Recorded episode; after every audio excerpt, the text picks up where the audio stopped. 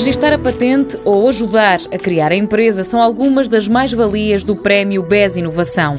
Mas Miguel Prudêncio destaca outro dos objetivos que este reconhecimento vai ajudar a cumprir. Avançar no sentido de obter autorização para fazer ensaios clínicos em seres humanos, porque nós fizemos um conjunto de experiências com modelos in vitro e com modelos animais, portanto, tudo aquilo que é necessário fazer antes de chegar a ensaios com humanos, e, portanto, este conjunto de dados pré-clínicos neste momento está obtido e há só mais duas ou três experiências que nós ainda queremos realizar e que são necessárias antes de se avançar para humanos, mas o nosso objetivo neste momento é completar as experiências pré-clínicas necessárias para se avançar para ensaios clínicos em humanos e iniciar o processo de obtenção de autorizações para a realização de ensaios clínicos em seres humanos. Expandir a plataforma de vacinação é outra das metas que a equipa de Miguel Prudêncio, do Instituto de Medicina Molecular de Lisboa, quer concretizar. Este conceito de utilizar um parasita de roedores, modificá-lo geneticamente e utilizá-lo para vacinar pessoas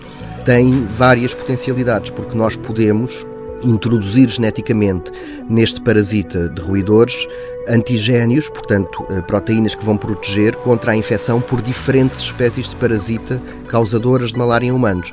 Não existe só uma espécie de parasitas que causa malária em humanos. A mais conhecida e aquela que mata mais gente é o Plasmodium falciparum, que é a mais prevalente em África.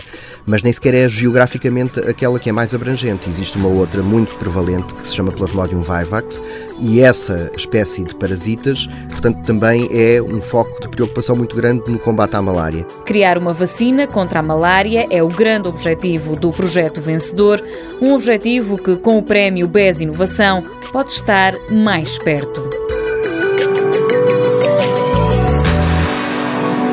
Mundo Novo, um programa do Concurso Nacional de Inovação BES-TSF.